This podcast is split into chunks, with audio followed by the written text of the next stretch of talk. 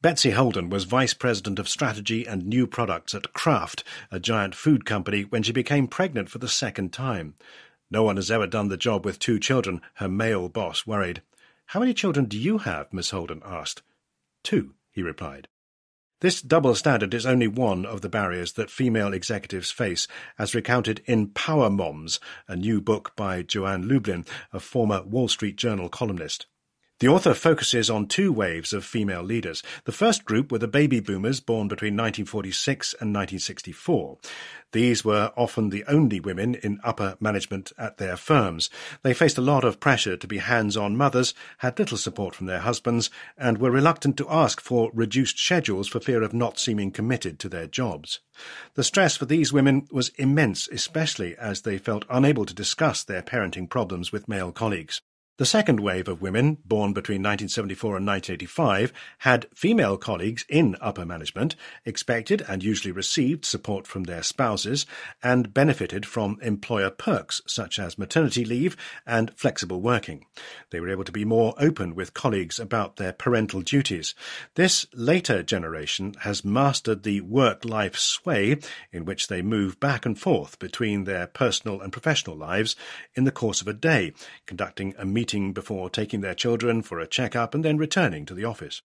The earlier generation, by blazing the trail, made it easier for those behind them. A Harvard Business School study shows that adult daughters of employed mothers are more likely to hold supervisory responsibility and earn higher incomes, while sons are likely to spend more time caring for family members.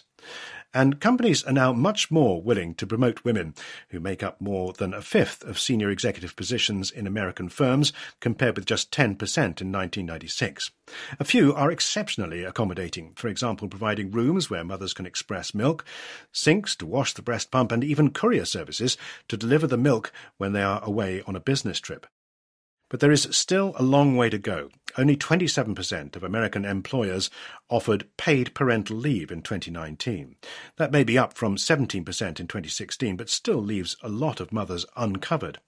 Even where leave is available, many women don't take full advantage. A survey of female tech industry employees in 2018 found that 44% of women who had taken maternity leave had taken off less time than their entitlement because they thought a longer break would damage their careers. Working mothers are still overloaded. Mothers who are employed full time spend nearly two thirds more of their day feeding, bathing, and caring for their children under six than their employed husbands do. They still struggle with guilt. One executive was on the phone with an important client in her locked office, only for an impatient toddler to bang on the door and repeatedly scream, You don't love me! Unsurprisingly, a study found that chronic stress levels are 40% higher in women who are employed and bringing up two children than in childless working women. Worse still, female employees routinely toiling more than 60 hours a week were more than three times as likely to develop heart disease, cancer, or diabetes than those on a conventional 40 hour schedule. Despite the advances made by female executives, things are even more difficult for the vast majority of working mothers.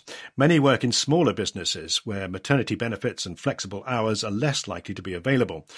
Many are in low paid jobs or in sectors like healthcare and retailing where it has been impossible to work remotely during the pandemic.